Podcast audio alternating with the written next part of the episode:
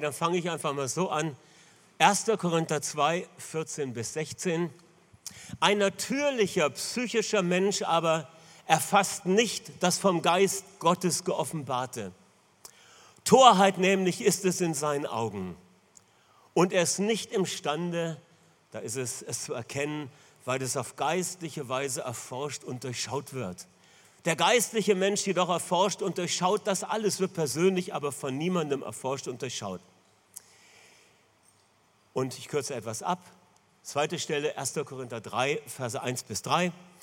Und ich konnte zu euch nicht reden wie zu Geistlichen, sondern nur wie zu im Fleisch Lebenden, wie zu Unmündigen, was Christus betrifft. Milch gab ich euch zu trinken, nicht feste Speise, denn ihr habt diese damals noch nicht vertragen. Aber nicht einmal jetzt seid ihr dazu in der Lage. Noch nämlich seid ihr Fleischliche, dem Fleisch ergeben. Denn wenn es unter euch Eifersucht und Streit gibt, seid ihr da nicht fleischlich und verhaltet euch rein menschlich. Lieber Vater, wir danken dir für dein Wort und danken dir, dass du uns lehrst, was uns nützt, auch heute Morgen. Amen. Gut, er gibt uns auch heute unser tägliches Wort. Amen. Wir haben es gelesen und es hat zu tun mit unserem Monatsthema. Unser Monatsthema lautet Mündigkeit und in der vergangenen Woche haben wir einen Einstieg gemacht, das Thema letzte Woche war von der Kindschaft zur Erbschaft. Von der Kindschaft zur Erbschaft. Und wir haben gesehen, Kindschaft ist die Voraussetzung für Erbschaft, aber ist noch nicht selbst die Erbschaft. Kindschaft ist das Anrecht auf die Erbschaft. Aber die Erbschaft ist die volle Auszahlung ja, dessen, was Gott für uns bereithält. Und es gibt eine größere Erbschaft, nämlich die volle Manifestation der Kraft und der Herrlichkeit Gottes. Und dieses Erbe gehört den Erwachsenen. Keine Erbschaft ohne Mündigkeit. Deshalb ist das so ein wichtiges Thema. Und deshalb beschäftigen wir uns auch in diesen Tagen damit. Und wir haben noch gesagt, das ist Wiederholung vom letzten Mal, damit ihr den Einstieg findet. Erbschaft empfangen oder antreten setzt voraus erstens, dass du den Status der Kindschaft hast. Du musst ein Kind Gottes sein, von neuem geboren sein. Das Zweite ist aber, es braucht eine gewisse Reife, nämlich eine Mündigkeit, weil äh, wenn du nicht weißt, was dein Erbe ist und du auch kein Verlangen danach hast, ja, dann wirst du es nicht bekommen. Deshalb Mündigkeit beinhaltet das Kennen des Erbes und das wachsende Verlangen, ich möchte es ergreifen. Und das ist das Handeln, was dazu kommt, ja, das Begehren und das Beanspruchen. Status geklärt, Erbe kennenlernen, Erbe ergreifen. So, das war der Einstieg letzte Woche und heute geht es um den Weg der Erstarkung. Von der Kindschaft zur Erbschaft und heute der Weg der Erstarkung. Wie kann das passieren? Und haben wir gerade gelesen, was Paulus da sagt? Ähm, oder vielleicht, das müssen wir vielleicht noch sagen, Wachstum ist kein Zustand, sondern ein ständiger Prozess. Ist so ein Kerngedanke. Wachstum ist kein Zustand. Ich bin nicht auf einmal Wachstum, sondern ich bin immer im Wachstum unterwegs. Es geht immer weiter. Und geistliches Wachstum ist der Ausgang aus der selbstverschuldeten Unmündigkeit. Was das heißt, das werden wir nachher noch genauer anschauen. Es ist eine selbstverschuldete Unmündigkeit und damit müssen wir brechen, indem wir erwachsen werden, indem wir Mündigkeit erstreben. Amen. Und das Gute ist, und das ist das Wichtige heute Morgen, es ist nicht unsere eigene Kraft, wodurch wir den Weg der Erstarkung gehen. Das wird ganz wichtig sein. Aber der kleine Knirps, der ist schon gut drauf. Geistliches Wachstum geschieht auf dem Weg der Erstarkung unseres Geistes. Das ist das Ding. Ja? Geistliche Erstarkung geschieht auf dem Weg der Erstarkung unseres Geistes. Und was das heißt, sehen wir gleich noch.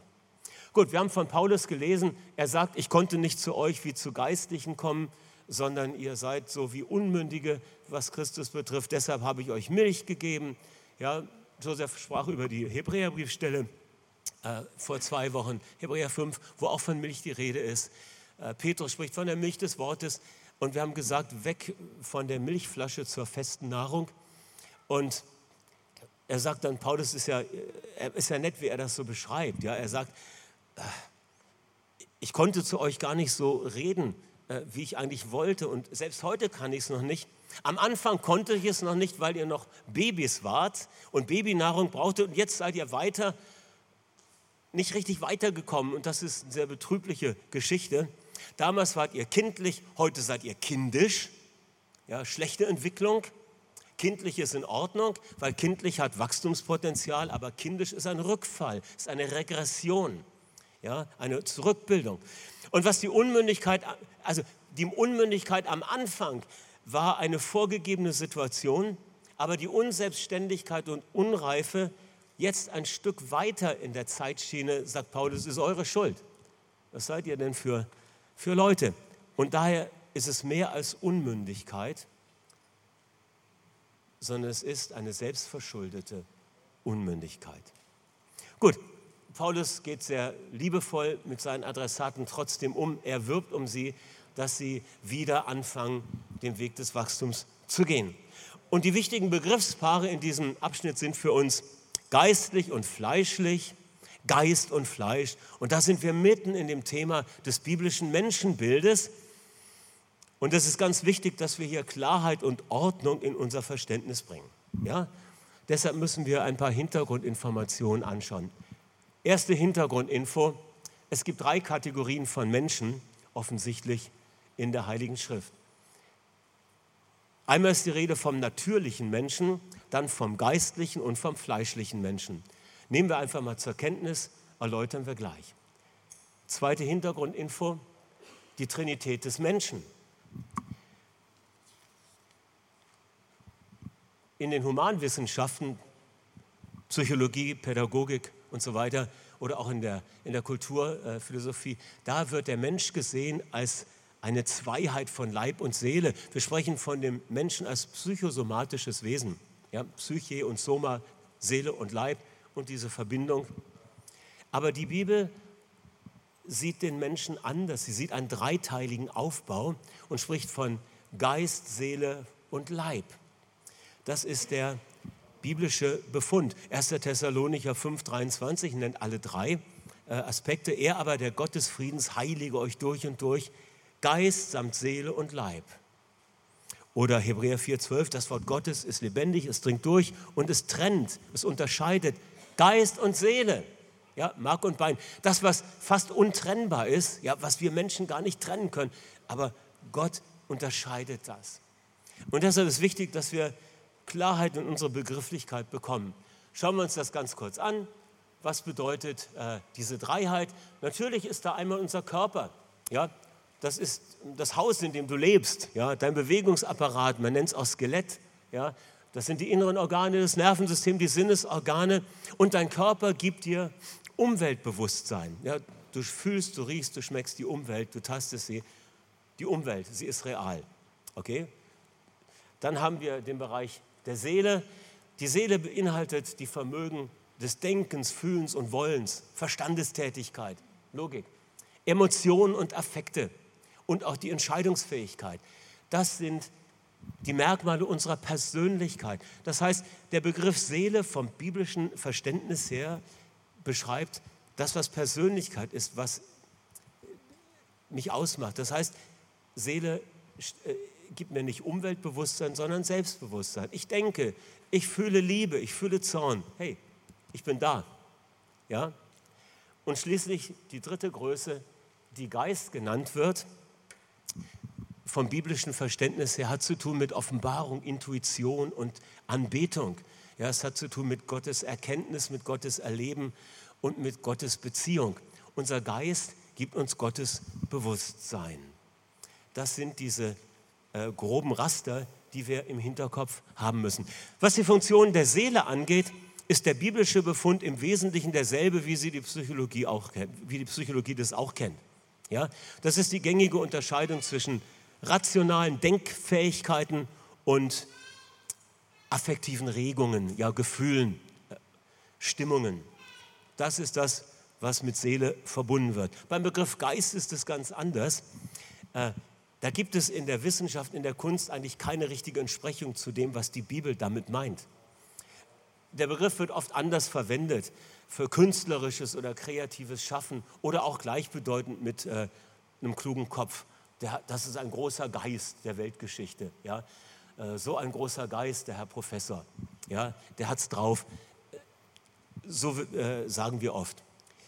Aber vom biblischen Menschenbild her sind kulturelle Werke, äh, also was die Kunst oder die Bildung hervorbringt, immer Ergebnisse seelischer Aktivitäten. Ja? Der menschliche Geist von, vom biblischen Verständnis her hat die Fähigkeit, Gott zu erkennen, mit ihm zu kommunizieren und Gemeinschaft mit ihm zu haben. Mit dem Eintreten der Sünde hat der menschliche Geist in dem hier beschriebenen Sinn aber seine Funktion verloren. Ihr erinnert euch daran, im Garten Eden heißt es, an dem Tag, an dem ihr ja, euch von mir lossagt, indem ihr das Gebot übertretet, werdet ihr sterben. Jetzt ist Adam aber nicht umgefallen und begraben worden, sondern er lebte weiter. Und dennoch war er gestorben, nämlich sein Geist war gestorben. Diese Instanz, die Verbindung mit der Ewigkeit, mit Gottheit, die war erstorben. Tod in Übertretung und Sünden nennt das Neue Testament das. Und Gott hat diesen Zustand natürlich nicht hingenommen, einen Rettungsplan entworfen. Und so kam die zweite Person der Gottheit als Sohn Gottes auf die Erde, als zweiter Adam, ja, und hat den Effekt des Sündenfalls rückgängig gemacht, als er die Sünde Adams und seiner Kinder auf sich nahm.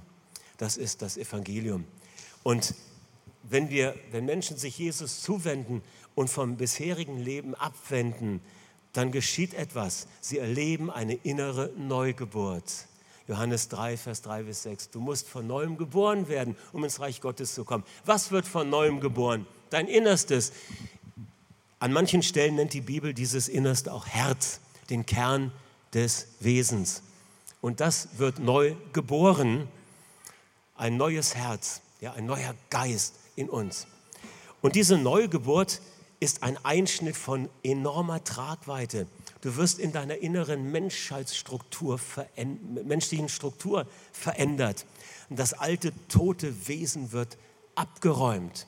Und das Neue, was da entstanden ist aus dem Geist Gottes und dem Wort Gottes, ja, bei jedem Schöpfungsakt ist das Wort Gottes und der Geist Gottes dabei, das hat jetzt Wachstumspotenzial. Es ist in einem Kindheitszustand. Ja, wie die neugeborenen Kindlein verlangt nach der Milch des Wortes. Ja, du wirst von neuem geboren, aber dieser Geist ist zunächst noch klein und er muss stark werden, er muss wachsen. Entscheidend ist aber, es gab den Wechsel in der Identität. Und es ist gewaltig, was da passiert ist. Im Garten Eden wird der Mensch bezeichnet als lebendige Seele in einem Körper mit dem Vermögen des Geistes, ja, mit Gott Gemeinschaft zu haben. Aber durch das, was durch das Kreuz und die Auferstehung passiert ist, ist noch etwas ganz anderes passiert mit den Menschen. Ja, wir sind zu einem lebendigen Geist geworden. Und das ist jetzt der, unser, unser, das ist das, was wir sind. Und manche Bibellehrer formulieren das zugespitzt. Wir sind ein Geist, wir haben die Vermögen der Seele, die Fähigkeiten der Seele und wohnen in einem Körper. Und das ist ein Schlüssel, um zu verstehen, wie wir Mündigkeit erlangen. Okay? Der neu entstandene Geist in uns, er ist das wahre Ich und er soll die prägende Instanz unseres Lebens werden. Er muss erstarken und er muss reifen. Aber dabei steht ihm die noch nicht erneuerte Seele, das alte Denken und die alten Erfahrungen, die alten Gefühlsraster, die stehen dem entgegen. Das heißt einmal, die menschliche Seele, sagt Jeremia, sie ist trotzig und verzagt. Er gebrauchte auch das Wort Herz, aber in diesem anderen Sinn. Ja? Das heißt, das erleben wir oft. Unsere alten Gedanken, unsere Gefühle, das, was uns geprägt hat, es wehrt sich gegen das, was das Wort Gottes uns sagt. Ja, und sagt, das kann nicht sein oder das ist nicht so und du bist doch noch anders. Leute, wir müssen, unser Geist muss der Seele Einhalt gebieten und sagen, Moment mal, Gott hat gesagt, Gott ist so. Das hat er gesagt. Gottes Wesen ist so. Seine Worte sind so und seine Werke sind so. Und das hat Gültigkeit für mich. Das ist die Herausforderung in diesem Prozess. Jesus sagt mal, wer ihm nachfolgen will, der soll sich selbst verleugnen. Das versteht man manchmal ganz falsch. Was sollen wir verleugnen? Wir sollen unsere alte, nicht erneuerte Seele, das heißt das alte Denken und die alten Reaktionsmuster, die sollen wir verleugnen und sagen, never, never, never. Christus lebt in mir, ich bin nicht dazu verurteilt, genau so zu leben wie früher mit diesen falschen Reaktionsmustern. Die Geduld in Person, sie lebt jetzt in mir. Die Keuschheit in Person, sie lässt mich rein durchs Leben gehen. Und er nimmt sein Kreuz auf sich. Das heißt, er verkündigt immer wieder, dass das Alte abgeräumt ist. Amen. Also neugeboren sein, der Geist wird aus Gottes Geist und Gottes Wort geboren in einem babyhaften Zustand, aber das muss wachsen. Und da sind wir bei den drei Existenzweisen. Äh, ich springe mal weiter. Wir hatten ja gesagt, es gibt drei Kategorien von Menschsein. Es gibt den natürlichen, den geistlichen und den fleischlichen Menschen. Gucken wir uns das mal genauer an. Der natürliche Mensch, das ist unser Ausgangsstadium auf dem Weg der Erstarkung. So haben wir alle mal angefangen. Der natürliche Mensch, er ist, wie Epheser 2 sagt, geistlich tot in Übertretungen und Sünden. Er ist, wie es im Korintherbrief heißt, ohne Gott und ohne Hoffnung in dieser Welt. Ja, er hat keine lebendige Beziehung zu Gott. Er ist vielleicht religiös bis zum geht nicht mehr, aber er hat keine lebendige Beziehung zu Gott. Er baut seine Identität mit Anstrengungen der Seele, wie die Söhne von Kain. Die, die, liest 1. Mose 4, die kainitische Zivilisation. Menschen, die sich selber einen Namen machen, um etwas zu sein. Deshalb werden sie Künstler oder Viehbarone oder Rüstungsbauer oder was auch sonst. Ja, weil sie sich einen Namen machen müssen. Seelische Anstrengung. Sie sind noch nicht neu geboren. Das ist der natürliche Mensch, rein menschlich. Und dieser Zustand ist geistlich tot. Dieser Zustand ist verloren. Dieser Zustand ist ohne Gott und ohne Hoffnung in der Welt wie schön es auch manchmal aufpoliert wird. Ja, lies mal, was die Söhne Keins produziert haben. Oder guck dir die heutige Kultur an. Wir sind selber manchmal davon beeindruckt. Aber schau mal hinter die Kulissen. Es ist vom Tode gehaucht. Deshalb neues Leben. Und das ist der zweite Schritt. Heraus aus dem Zustand des natürlichen Menschen. Es wird der Geist lebendig gemacht. Ich hätte noch eine Skizze malen können, ja, wo man den Geist sieht, wie er tot ist, durchgestrichen. Und hier ist er geboren. Der, der geistliche Mensch, der in der Phase des Neubeginns, er ist geistlich neu geboren. Auf einmal hat er Beziehung zu Gott. Er erfährt Vergebung. Er erfährt die Freude der Errettung. Das ist das, was hier hineingehört. Er hat ein neues Herz. Er spürt, etwas ist anders. Die Welt sieht anders aus als vorher. Der Himmel ist genauso von der Farbe her wie gestern, aber irgendwie ist er anders. Und du kommst nach Hause zu deiner Frau und sie sagt, was ist mit dir passiert? Ich war im Gottesdienst, ich habe heute mein Leben Jesus übergeben. Ich habe es ihm anvertraut. Oder du triffst alte Freunde und die sagen, Klaus Dieter, du bist ja so anders als früher. Was ist mit dir passiert? Und dann sagst du, du, ich habe angefangen, in der Bibel zu lesen und ich bin Christ geworden. Oh. Ah, versteht ihr? Es ist etwas geschehen, ein Neubeginn, ein Neuanfang, ein neues Herz, ein neuer Wesenskern. Und Jesus schaut dann durch deine Augen raus. Und andere sehen das und du siehst anders, du siehst die Welt auch anders. Aber dieser neue Geist ist im Kindheitsstadium und er ist entwicklungsfähig. Das ist das Gute. Das Neugeborene ist wie ein Baby in dir. Ja, wie ein gestilltes Kind an der Mutterbrust. So ruht meine Seele, hier wieder Seele gemeint als das Innerste, ja, was äh, bei Gott Ruhe findet. Und dieser, die, dieser neugeborene, von neuem geborene Mensch und sein Geist, der muss wachsen. Und das ist die Phase des Wachstums. Das macht den geistlichen Menschen aus. Der neugeborene Geist hat einen prägenden Einfluss auf die Seele. Ja? Der Geist nährt sich von der Wahrheit von Gottes Wort und nicht mehr von dem, was er früher gelernt hat allein. Die alten Denk- und Verhaltensmuster werden korrigiert, werden umgeprägt, dadurch, dass Christus in uns Gestalt gewinnt. Erneuertes Denken, Heilung der Persönlichkeit und eine wachsende, intensive Kommunikation mit Gott. Das ist die Phase des geistlichen Wachstums. Das ist der geistliche Mensch. Der natürliche hat keine Beziehung zu Gott. Der geistliche wächst in einer neuen Beziehung zu Gott. Der Geist, die Größe Geist wird stärker. Ja, die natürlichen Menschen wissen gar nicht, dass es so etwas wie einen Geist gibt. Ja, ist ja tot. Sie haben vielleicht so einen rudimentären Ansatz, es gibt irgendwo was Spirituelles, aber da ist nichts Lebendiges. Und der geistliche Mensch ist von neuem geboren und es entwickelt sich ein Wachstum im Innern. Und dann haben wir aber diese dritte Größe und das ist das, was Paulus anspricht. Er sagt, Mensch, wie kann denn das sein? Ja, ihr verhaltet euch wie natürliche Menschen, obwohl ihr neu geboren seid. Ihr seid fleischlich, so nennt er das. das ist Stillstand und Regression, Stillstand und Rück, Zurückfallen ins Alte. Das nennt die Bibel den fleischlichen Menschen. Ein fleischlicher Mensch ist ein gläubiger Mensch, ein Christ. Er ist von neuem geboren, aber sein Geist, das, was neu geschaffen wird bei der Neugeburt, es verbleibt im Babyzustand. In 2. Korinther 5, Vers 17 bis 21 wird uns gesagt, wenn jemand in Christus ist, ist er eine neue Kreatur. Altes ist vergangen, Neues ist entstanden. Wenn jemand zum Glauben an Jesus Christus kommt, dann wird das alte Wesen weggeräumt und Neues ist entstanden. Der Geist wird neu geboren, aber der muss dann wachsen, ja, in dem Bewusstsein von Gerechtigkeit Gottes. Ja, das neue Wesen ist Christus in uns, es ist die Gerechtigkeit Gottes. Und ein fleischlicher Mensch, er ist von neuem geboren, er hat diese Erfahrung gemacht, dass Gott etwas Neues in ihm schafft, aber das Neue, was geworden ist, es wächst nicht ja, die noch nicht erneuerte Seele dominiert.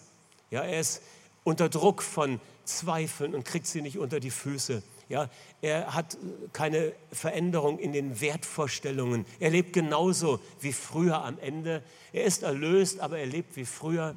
Er lebt wie ein natürlicher Mensch, wie ein normaler Mensch. Deshalb sagt Paulus, ihr verhaltet euch ja wie, ein, wie natürliche Menschen, ihr handelt rein menschlich. Und damit meint er wie die Leute, die Gott nicht kennen. Er sagt, das kann doch nicht wahr sein, dass da Menschen Gott erlebt haben, dass sie neues Leben empfangen haben und sie leben genauso wie früher, ohne, als sie ohne Gott gelebt haben. Oder vielleicht nicht so ganz so radikal, aber mehr oder weniger ähnlich. Das kann doch nicht wahr sein, liebe Leute. Es kann doch nicht stimmen. Da ist etwas schiefgelaufen. Und das wollen wir ändern. Und er lädt ein und er wirbt darum, dass Menschen sich aufmachen auf den Weg der Erstarkung.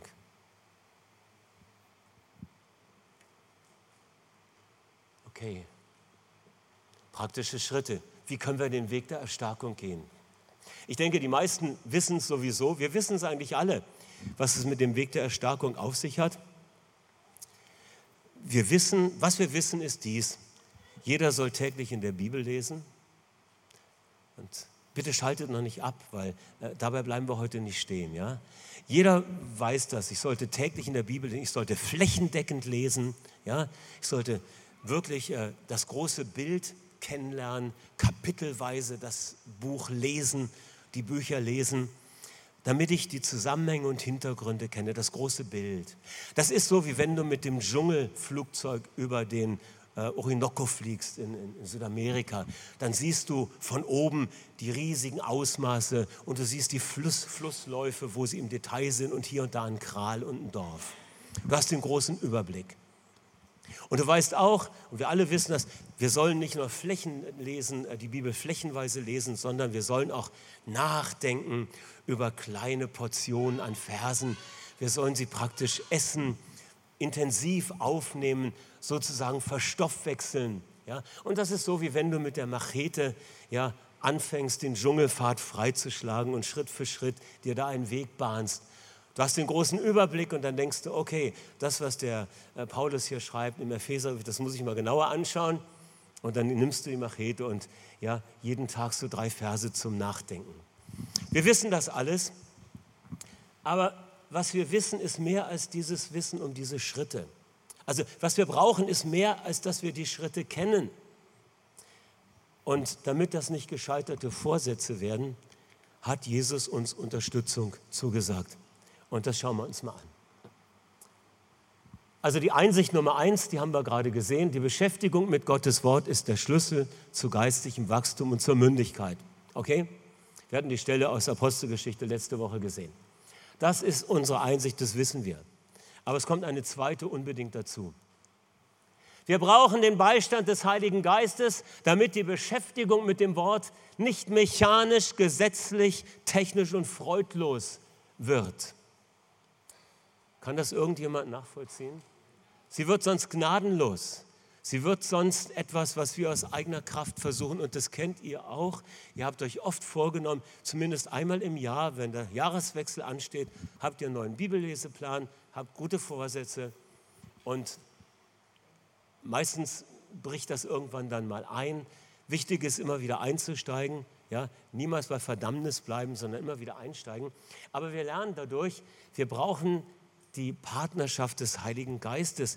Und der Geist der Wahrheit kommt. Er wird euch in die ganze Wahrheit hineinleiten.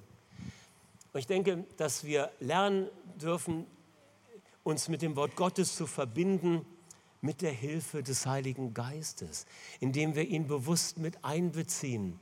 Nicht nur als den großen Inspirator des Wortes kennen, sondern als den, der uns beziehungsmäßig so nah ist, dass er uns das Wort aufschließt, dass er eine Freude in uns weckt und eine Leidenschaft, die nur er schenken kann und dass er uns Fragen beantwortet. Und darum plädiere ich sehr stark dafür, dass wir wegkommen von einer gesetzlichen, rein mechanischen Beschäftigung mit Gottes Wort hin zu einer geisterfüllten, gnadenvollen Beschäftigung mit Gottes Wort. Denn sie wird dazu führen, dass wir den Weg der Mündigkeit gehen. Das hat zu tun mit Partnerschaft. Ja? Gab so einen Buchtitel vor einigen Jahren, Guten Morgen, Heiliger Geist. Das bringt zum Ausdruck, dass da jemand eine persönliche Beziehung zu dieser wunderbaren göttlichen Person pflegt. Kommunikation da steht ein Beispiel, das ist eine Formel für Kommunikation mit dem Heiligen Geist. Das wäre ein Thema für sich. Ich habe für die, die es interessiert, hier einen Arbeitsplatz zum Thema Gemeinschaft des Heiligen Geistes. Und da wird auch diese Formel erklärt. Die Buchstaben stehen für fünf äh, Gebete, die man an den Heiligen Geist richten kann. Fünf Aufforderungen. Und schaut euch das einfach mal an. Und das könnt ihr benutzen, um eure Beziehung zur Person des Heiligen Geistes zu kultivieren. Okay? Also, wir brauchen das Wort Gottes. Wir brauchen die Beschäftigung damit. Das ist der Schlüssel zur Mündigkeit und zum geistlichen Wachstum. Das Wort Gottes ist Nahrung für den neugeborenen Geist und der muss wachsen.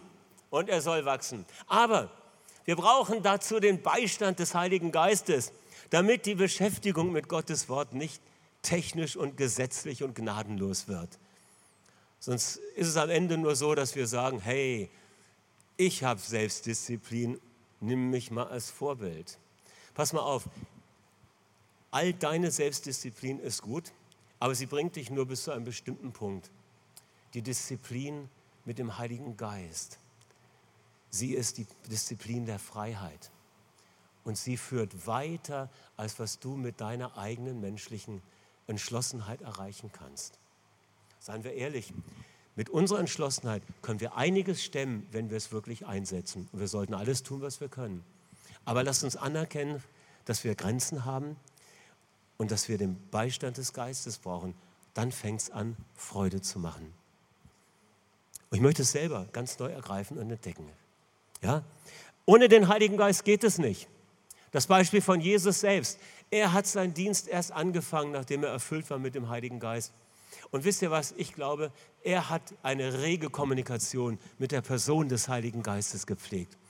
Jetzt fragst du ja, wieso denn? Hör mal, im Himmel waren sie zusammen. Der Vater, der Sohn und der Heilige Geist. Drei Personen der Gottheit. Wir haben manchmal so ein Bild von der Trinität, das ist so theoretisch. Ich glaube auch an einen dreieinigen Gott, den Vater, den Sohn und den Heiligen Geist. Wisst ihr was? Das ist ein Bild für Gemeinschaft. Einheit in Vielfalt das ist mehr als ein philosophisches Konzept, um zu erklären, warum es in dieser Welt Unterschiede gibt und die Welt dennoch nicht auseinanderfliegt. Deshalb braucht es eine allgemeine Größe, die Einheit in Vielfalt ist, völlig klar.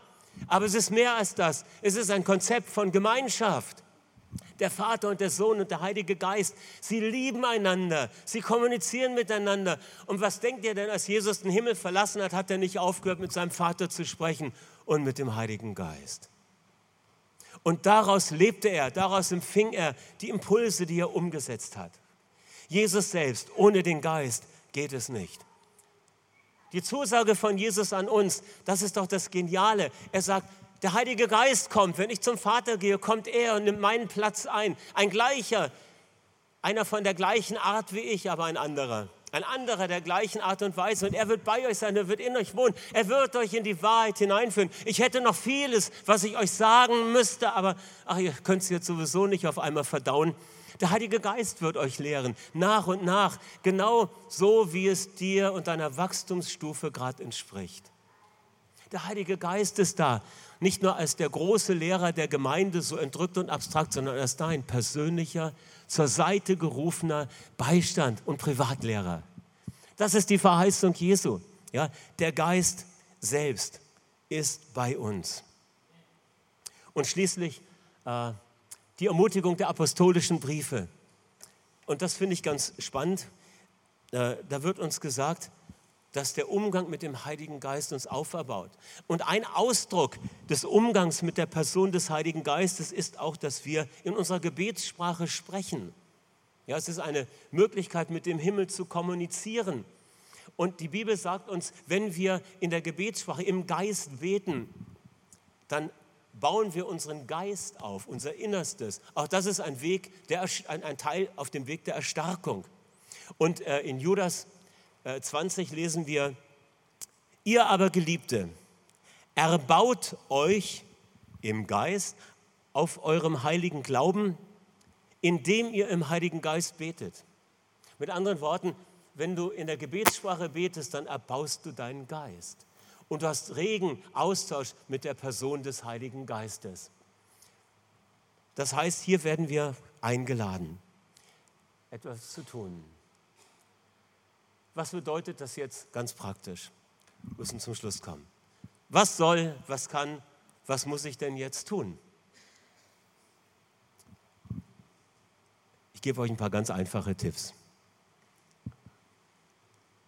Lerne die Person des Heiligen Geistes besser kennen und fang an, mit ihm ins Gespräch zu kommen, indem du erstens vor dem Bibellesen betest, komm Heiliger Geist und lehre mich. Ist das schwer zu beten? Ist nicht schwer. Ja, ah, probier es mal aus. Ja, probier es mal aus. Es gibt immer noch manchmal Menschen, ich habe einige getroffen, die glauben, man dürfte den Heiligen Geist nicht ansprechen. Das würde Jesus kleiner machen oder den Vater. Das ist absolut Unsinn. Ja, alle drei sind Gott und keiner nimmt dem anderen etwas von seiner Größe, sondern sie ehren sich gegenseitig. Ja, der Vater, er ist über allem. Ja, der Sohn ist da und der Heilige Geist. Und sie dienen einander, sie ehren einander. Okay, vor dem Bibellesen bete, komm Heiliger Geist und lehre mich. Und während du über ein Bibelwort nachdenkst, ja, es geht ja darum, dass wir das Wort Gottes verinnerlichen, bete ruhig, während du darüber nachdenkst, eine Zeit lang in anderen Sprachen. Du wirst merken, wie auf einmal Gedanken in dir auftauchen, an die du vorher überhaupt nicht gedacht hast. Ja, auf einmal kommt ein Einblick. Beste Predigtvorbereitung ist in Sprachen zu beten. Ja, das ist das Beste. Beste Vorbereitung fürs prophetische Segnungsgebet ist vorher in Sprachen zu beten, weil in deinen Geist wird etwas hineingelegt. Und schließlich, indem du mit dem Heiligen Geist über die Fragen sprichst, die du zum Bibeltext hast. Du liest einen Text Du bittest den Geist Gottes, zu dir zu reden, dir zu helfen, ihn zu verstehen. Du betest im Geist. Und dann sind da einige Gedanken, die du nicht einordnen kannst. Oder Begriffe oder Fragen. Dann kannst du sagen, Heiliger Geist, wie ist das zu verstehen? Ja? Und dann wird er dir antworten, nicht unbedingt direkt in dem Augenblick, indem er dir vom Himmel her über natürlich eine Antwort schenkt, aber vielleicht indem du äh, jemanden triffst, mit dem du dich darüber unterhältst, indem du ein Buch in die Hände bekommst, was dir da weiterhilft. Da hat er viele Wege ja, um mit dir in Kontakt zu sein. Oder er gibt dir direkt einen Impuls, schlag doch mal die andere Stelle noch nach und vergleich das. Ganz, ganz spannend, was da an Kommunikationswegen geöffnet werden kann. Und wenn du da weitergehen möchtest, nimm dir das Arbeitsblatt mit, da sind ein paar praktische Tipps drin. Okay, also, das war jetzt viel heute Morgen und es war sehr warm, aber ihr wart tapfer und habt ausgehalten und das finde ich super. Deshalb herzlichen Glückwunsch. Von der Kindschaft zur Erbschaft und jetzt auf dem Weg der Erstarkung. Amen. Mein Geist ist neu geboren. Okay? Wenn nicht, heute ist der Tag, wo es geschehen kann. Ja, du kannst Jesus einladen, in dein Leben zu kommen und dann wirst du merken, wie da etwas Neues entsteht. Und das Neue darf wachsen, es soll und es muss wachsen. Und es wird wachsen, weil Gott Wachstumsvoraussetzungen gegeben hat. Er hat dir das Wort geschenkt. Wenn du keine Bibel hast, komm nachher, wir schenken dir eine oder sagen, wo du im Buchladen auch eine teure kaufen kannst. Kannst eine einfache umsonst bekommen, kannst eine teure kaufen. Wichtig ist, dass du sie isst. Also nicht buchstäblich, sondern im übertragenen Sinn. Und dass du sie gemeinsam mit dem Heiligen Geist zubereitest. Ja? Und wenn du sagst, das ist das, was ich mir so sehr wünsche, auf dem Weg der Erstarkung unterwegs sein. Nicht ein natürlicher Mensch bleiben, aber auch kein fleischlicher Mensch, zurückfallen in das Vorherige, sondern Wachstum, Reife, Mündigkeit. Wenn du sagst, ich entscheide mich für diesen Weg der Erstarkung, dann steh mit mir auf und dann sagen wir Gott das noch gemeinsam und beten, dass der Geist Gottes ganz neu uns nachkommt und unsere Sehnsucht erfüllt und beantwortet. Amen. Halleluja. Till, du kannst ruhig schon nach vorne kommen mit deinem Team und dann werden wir auch gleich noch äh, eine Zeit haben, wo wir Segnungsgebet anbieten. Wer noch Segnungsgebet wünscht, für welches Anliegen auch immer, das Segnungsteam wird sich hier jetzt bereitstellen und dann auch für euch da sein, nachdem wir für unser großes Anliegen gebetet haben. Und dann haben wir noch diese Zeit für Begegnung mit Gott. Lieber Vater im Himmel, wir danken dir für deinen wunderbaren Plan der Errettung. Wir danken dir, dass das, was durch Adam verloren gegangen ist, durch Jesus Christus zurückgeschenkt wurde. Und dass du dieses Wunder möglich gemacht hast, dass Menschen, die ohne Beziehung zu dir lebten, geistlich tot, von neuem geboren werden können. Durch das Wort Gottes, diesen Samen der Wahrheit und durch den Heiligen Geist. Wir danken dir, dass dein Plan ist, dass das, was geboren ist, reift, erwachsen wird und zur Mündigkeit kommt. Und wir sagen dir heute Morgen, guter Vater, wir danken dir, dass du uns ein Erbe bereitet hast. Mehr Kraft und mehr Herrlichkeit, mehr Erleben deiner Gegenwart in unserem Alltag. Und wir sagen, wir wollen von der Kindschaft zur Erbschaft. Wir wollen den Weg der Erstarkung gehen, in diesen kleinen Schritten, die dein Heiliger Geist uns weist. Und so segne ich meine Schwestern und Brüder und bete für mich selbst, dass du uns neu inspirierst, dein Wort zu nehmen